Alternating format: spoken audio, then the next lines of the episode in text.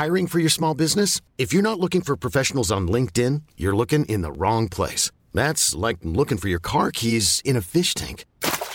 LinkedIn helps you hire professionals you can't find anywhere else, even those who aren't actively searching for a new job but might be open to the perfect role. In a given month, over 70% of LinkedIn users don't even visit other leading job sites. So start looking in the right place. With LinkedIn, you can hire professionals like a professional. Post your free job on linkedin.com slash achieve today. Se crea un sindicato de youtubers y algunos y algunas ya están reivindicando derechos laborales, derechos sociales para los youtubers similares convalidables a los que puede tener un trabajador frente al empresario. Pero ¿realmente cabe equiparar la relación que existe entre un youtuber y YouTube a la relación que existe entre un trabajador asalariado y un empresario? Veámoslo.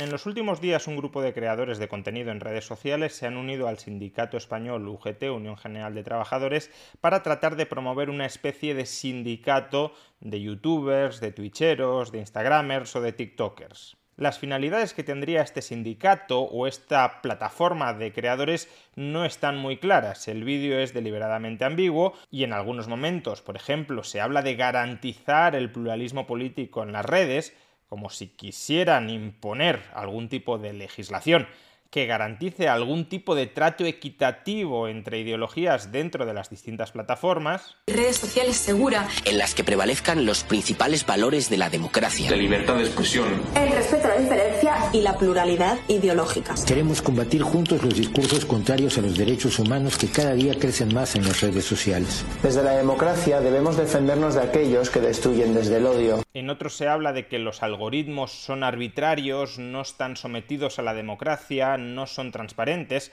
como sugiriendo que haría falta algún tipo de regulación del algoritmo o de la red neuronal de las redes sociales, de las plataformas que alojan contenido. Y la falta de transparencia y protección a los creadores y consumidores frente a los arbitrarios algoritmos dirigidos por el monopolio de las grandes plataformas. En otros momentos parecería que lo único que se busca es constituir una plataforma que agrupe a muchos creadores para que esa plataforma pueda hablar de tú a tú o pueda tener una interlocución más fluida, más sencilla con las propias plataformas de la que tendría cada uno de los creadores de manera atomizada. Queremos un reparto justo, una comunicación fluida y otras veces dan a entender que van a ser una especie de lobby para presionar a las administraciones públicas a que regulen en una determinada dirección, que no especifican cuál, algunas regulaciones, si son muy básicas, podrían estar justificadas, otras, si son mucho más intrusivas, desde luego no lo estarían. Y lograr una adecuada regulación con la Administración que nos proteja y os proteja. En otros momentos parece que lo único que se busca realmente es más dinero, un reparto más justo de los ingresos publicitarios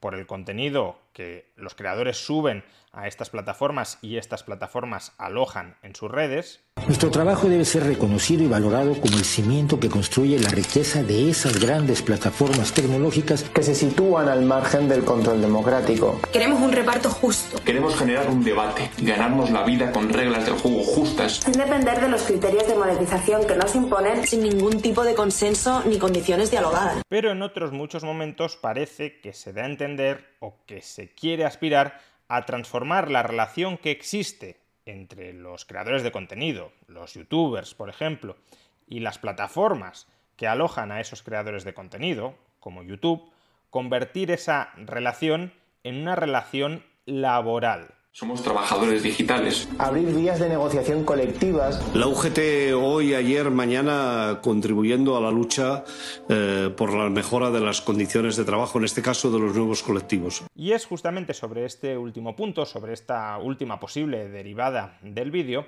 sobre la que quiero reflexionar, porque además se ha dado la circunstancia de que la amiga de este canal, Roxana Kramer, se ha sumado a la ola interpretativa del vídeo en esta dirección en la dirección de que los youtubers deberían tener derechos sociales frente a YouTube. En Twitter, Rosana Kramer reaccionó al vídeo escribiendo Youtubers se organizan para defender sus derechos. Google, dueño de YouTube, se forra de dólares sin pagar derechos sociales a los youtubers, usando gratis sus computadoras, luces, oficina llamándolos partners cuando se trata de una empresa capitalista más de las más ricas de la Tierra. Y a su vez, en un posterior intercambio que mantuve con ella, Roxana Kramer añadió lo siguiente. Solo se pide que YouTube se ajuste a las leyes vigentes en el capitalismo, 24 colaboraciones anuales y que generen más de cierta suma de dólares a YouTube, cierta cantidad de vistas y de publicidad requieren derechos sociales.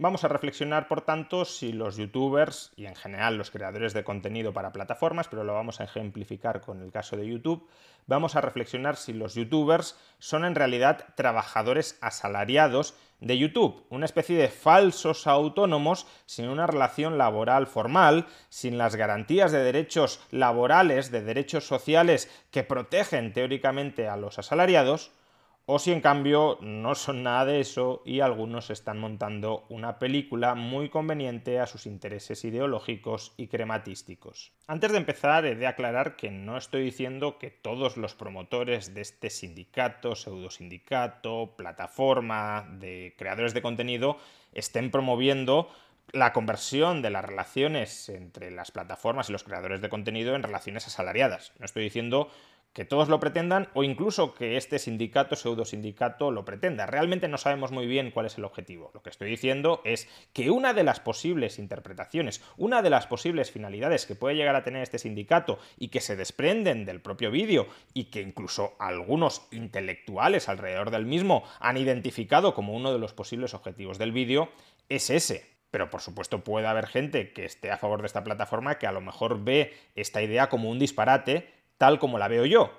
¿Y por qué es un disparate? Pues estudiemos cuáles son los requisitos en derecho del trabajo para que una relación entre dos personas sea una relación laboral. En derecho del trabajo se suele considerar que una relación entre dos personas es una relación laboral si esa relación está caracterizada por dos notas, dependencia y ajeneidad. ¿Qué es la dependencia? Si un individuo se ubica bajo el ámbito organizativo, bajo el ámbito de dirección de otro individuo, ahí hay una relación de dependencia. Por mucho que el individuo dependiente tenga una cierta autonomía, esa autonomía está circunscrita por las directrices generales que le mandata, que le indica el otro individuo. Por tanto, si una persona recibe órdenes, recibe instrucciones, recibe indicaciones, si tiene obligaciones concretas de prestación de algún tipo de servicio, si ese individuo se tiene que coordinar con otros individuos bajo las órdenes, bajo los mandatos del tercero que los dirige, si tiene algún tipo de horario, si tiene que acudir a algún tipo de centro de trabajo para desempeñar su labor, todo eso podrían ser indicios de dependencia, es decir, podrían estar señalizando que hay un individuo que depende jerárquicamente de otro a la hora de desempeñar su trabajo. Creo que en el caso de la relación entre los youtubers y YouTube es evidente que no hay dependencia o prácticamente no hay nada de dependencia. YouTube es una plataforma que dice a potencialmente todo el mundo, aquí tenéis una plataforma por si queréis subir vídeos.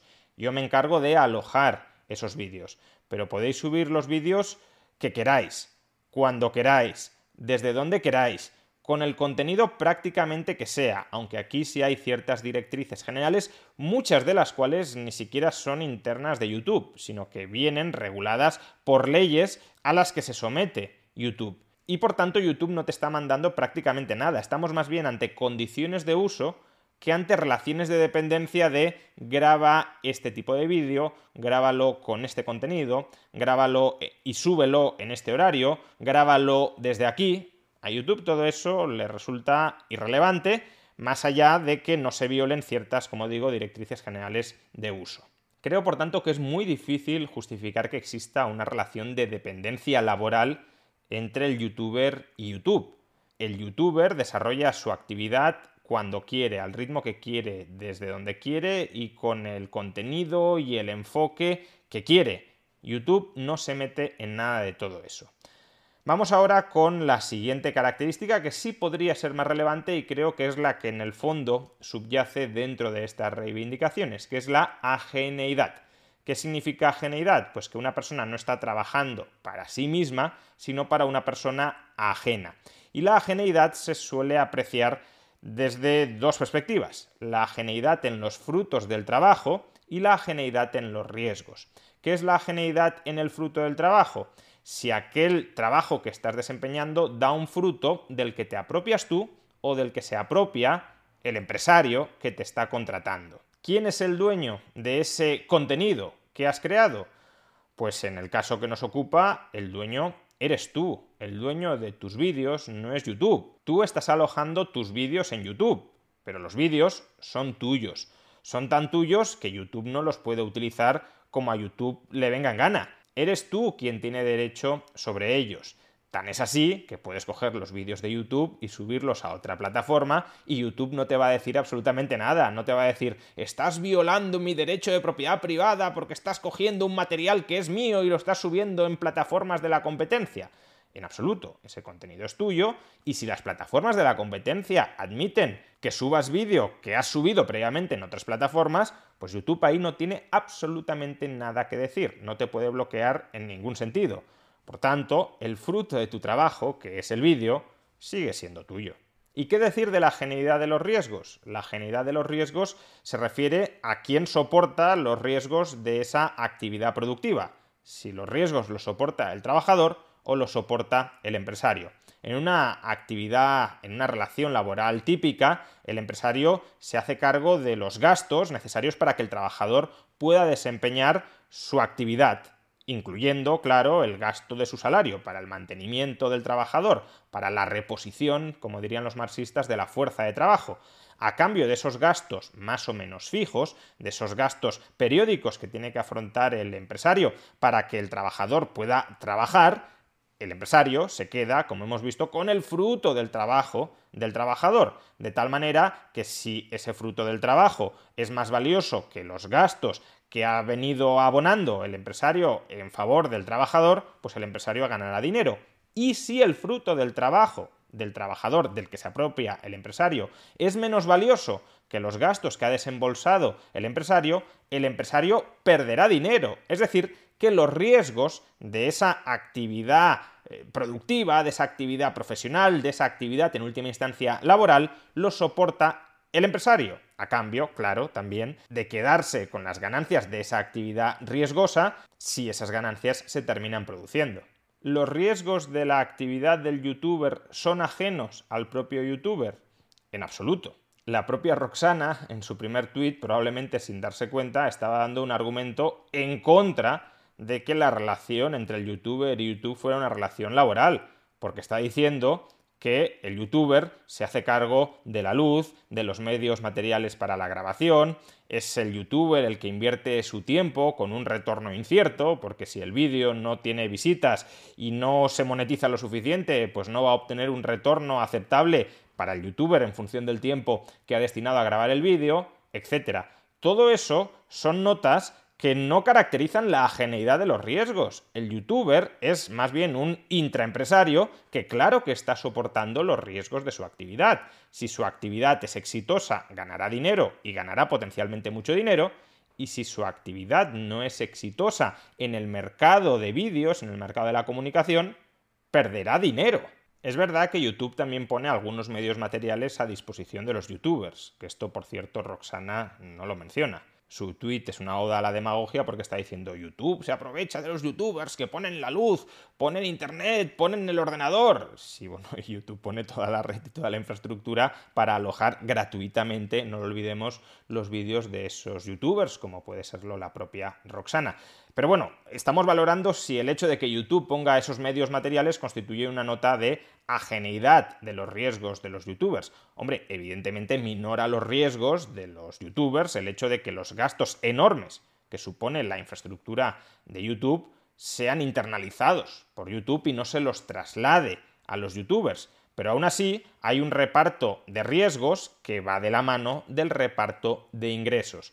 Porque esa es la cuestión los partners de YouTube son realmente partners, son socios de YouTube, porque los ingresos publicitarios se reparten entre ambas partes. De hecho, la mayor parte, la mayor porción de los ingresos publicitarios, el 55%, van a parar al youtuber y el otro 45% va a parar a YouTube para remunerarle los gastos que asume YouTube por la infraestructura. Los dos están soportando riesgos si los ingresos publicitarios de los que se apropia YouTube no llegaran a compensar el gasto del mantenimiento de toda esa infraestructura, incluyendo las mejoras continuadas que se introducen a la misma, perdería dinero. Y a su vez, si los ingresos publicitarios que percibe el youtuber, si la porción del pastel que percibe el youtuber no es suficiente como para compensarle los gastos que tiene que asumir el youtuber, pues el youtuber también puede perder dinero. Es decir, cada parte en esta relación mutuamente beneficiosa está asumiendo riesgos para obtener ganancias potenciales. Un youtuber puede ganar muchísimo dinero porque una vez alcanza un volumen de visitas muy grande, sus gastos pueden ser más o menos estables, pueden ser más o menos fijos y sus ingresos van creciendo Ahora, claro, si sus ingresos son escasos en relación a los gastos fijos que el propio youtuber está asumiendo, pues ahí puede ganar poco dinero o no ganar dinero. Insisto, ambas partes entablan una relación mutuamente beneficiosa y ambas partes soportan los riesgos propios de su contribución relativa a esa entente que ambos están conformando. Hay distribución de ingresos y distribución de riesgos. Y lo que acaso podría debatirse, y quizá desde el sindicato lo quieran hacer, es si ese porcentaje de distribución de ingresos correlaciona bien con el reparto de los riesgos que se está desarrollando. Pero ese es otro debate al margen de si la relación que existe entre los youtubers y YouTube es una relación laboral o no lo es. De hecho, no olvidemos que los propios youtubers, en los vídeos que suben a YouTube, pueden colocar su propia publicidad en esos vídeos. Y de esa publicidad que ellos colocan en sus vídeos, que son alojados en YouTube, YouTube se lleva el 0%. Si los youtubers fueran asalariados de YouTube, si los youtubers estuviesen creando un contenido, un material que es propiedad de YouTube para que YouTube obtenga lucro por ese material, a cambio, claro, de remunerarles a los youtubers una determinada cantidad de dinero por los materiales y por el tiempo que están invirtiendo, entonces la publicidad que consiguieran los youtubers y que subieran en sus vídeos a YouTube, en parte al menos, sería de YouTube. Y eso no es así, porque el producto no es ajeno al youtuber y el riesgo tampoco. Por hacer una analogía quizá un tanto forzada, pero con la que creo que entenderemos exactamente cuál es la relación entre los youtubers y YouTube, que no tiene nada que ver con una relación asalariada.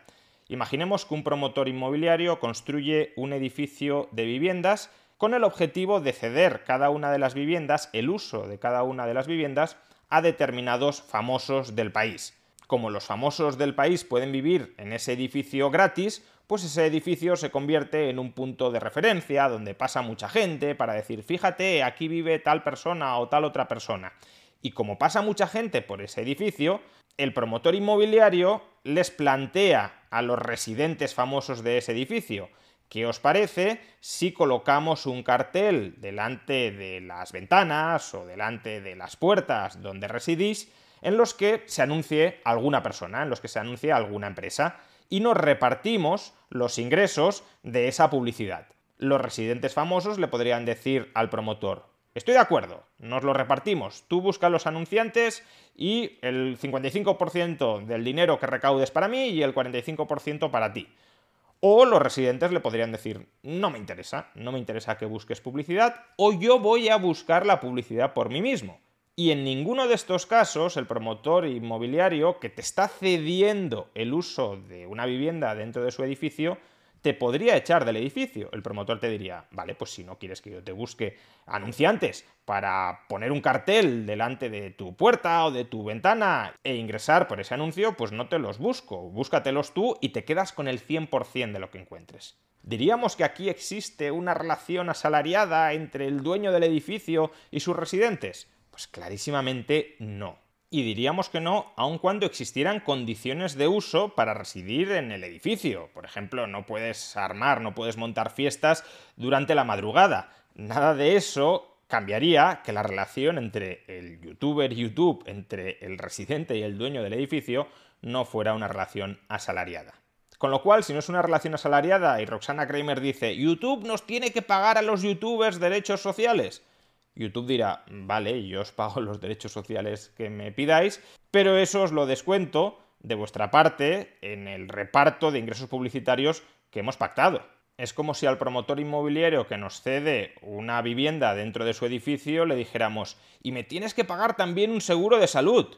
Pues el promotor inmobiliario te diría, búscate otra vivienda que te aloje, porque yo ya te estoy cediendo la vivienda y no sé por qué te tengo que pagar el seguro de salud, pero vamos, que si quieres te lo pago, eso sí, te lo deduzco del reparto de ingresos publicitarios que hemos pactado. Y si los ingresos publicitarios no son suficientes como para cubrir el coste del seguro, entonces no te cubro nada. Pero algunos podrían decir, pues yo quiero ser asalariado de YouTube.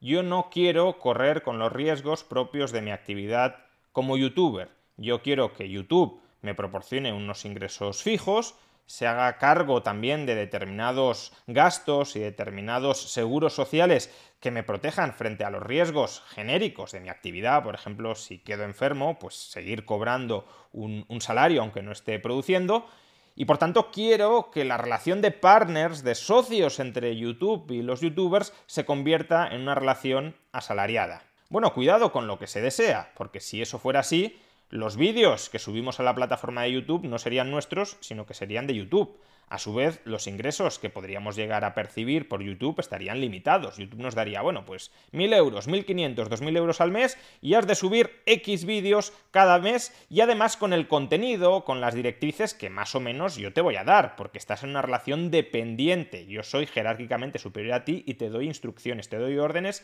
de lo que tienes que hacer. Esa sería una relación laboral que es la que parece que algunos están buscando. Que YouTube me dé una paguita fija al margen del éxito o del fracaso que yo tengo como creador de contenido y así puedo vivir de esto aunque nadie esté viendo una gran cantidad, una cantidad significativa de mis vídeos. Claro que si eso sucede de manera recurrente, sería YouTube quien rompiera esa relación laboral y te despidiera. No obstante, es perfectamente legítimo que una persona tenga la aspiración a convertirse en trabajador asalariado de YouTube, como una persona puede ser periodista asalariada de un medio de comunicación. El problema es que a YouTube ese tipo de relaciones no le interesan. YouTube no está contratando a nadie como asalariado para que produzca vídeos dentro de una relación de dependencia con YouTube y transfiriéndole el producto y los riesgos íntegros de esa actividad a YouTube. Por tanto, ese trabajo asalariado, que podría existir, no digo que no, pero hoy no existe porque aunque a algunos youtubers que dicen que están siendo muy explotados por YouTube y demás, les encantaría ser asalariados de YouTube, a YouTube no le interesa tener asalariados y por tanto no contrata a nadie. Si algún día contrata a alguien para eso, pues fantástico, habrá gente que querrá trabajar de eso y será una relación mutuamente beneficiosa. Aquí el problema no está en que se llegue a crear esta nueva relación, si es que a YouTube y a los youtubers y a algunos youtubers les interesara.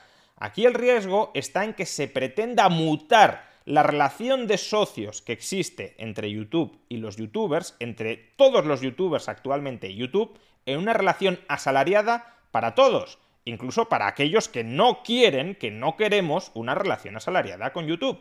Y por eso este sindicato, pseudosindicato, es tan potencialmente peligroso. No porque no pueda llegar a desempeñar algunas funciones que puedan ser valiosas, como la de interlocución con la plataforma para algunos conflictos internos que desde luego pueden existir, o incluso para promover algunos cambios legislativos que puedan llegar a tener sentido, no, el problema del sindicato, del pseudosindicato, de la plataforma de creadores de contenido de la UGT no es ese. El problema es que se quieran meter a regular el contenido de las plataformas para excluir a determinados youtubers, a determinadas líneas ideológicas, y el problema, el riesgo también es en que quieran convertir a todos los youtubers en asalariados de YouTube, que quieran laboralizar la relación que el youtuber mantiene con YouTube que, insisto, no es una relación laboral.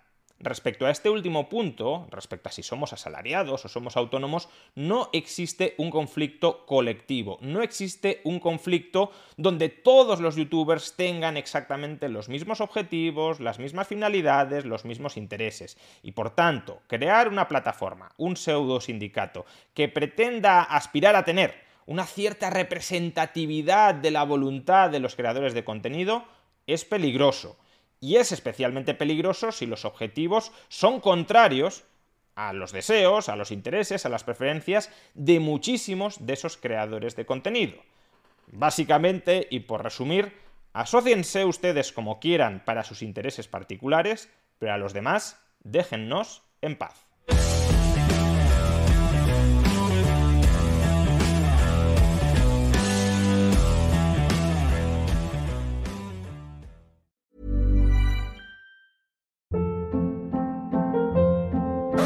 Hold up. What was that? Boring. No flavor. That was as bad as those leftovers you ate all week. Kiki Palmer here, and it's time to say hello to something fresh and guilt-free. Hello Fresh. Jazz up dinner with pecan-crusted chicken or garlic butter shrimp scampi. Now that's music to my mouth. Hello Fresh. Let's get this dinner party started. Discover all the delicious possibilities at hellofresh.com.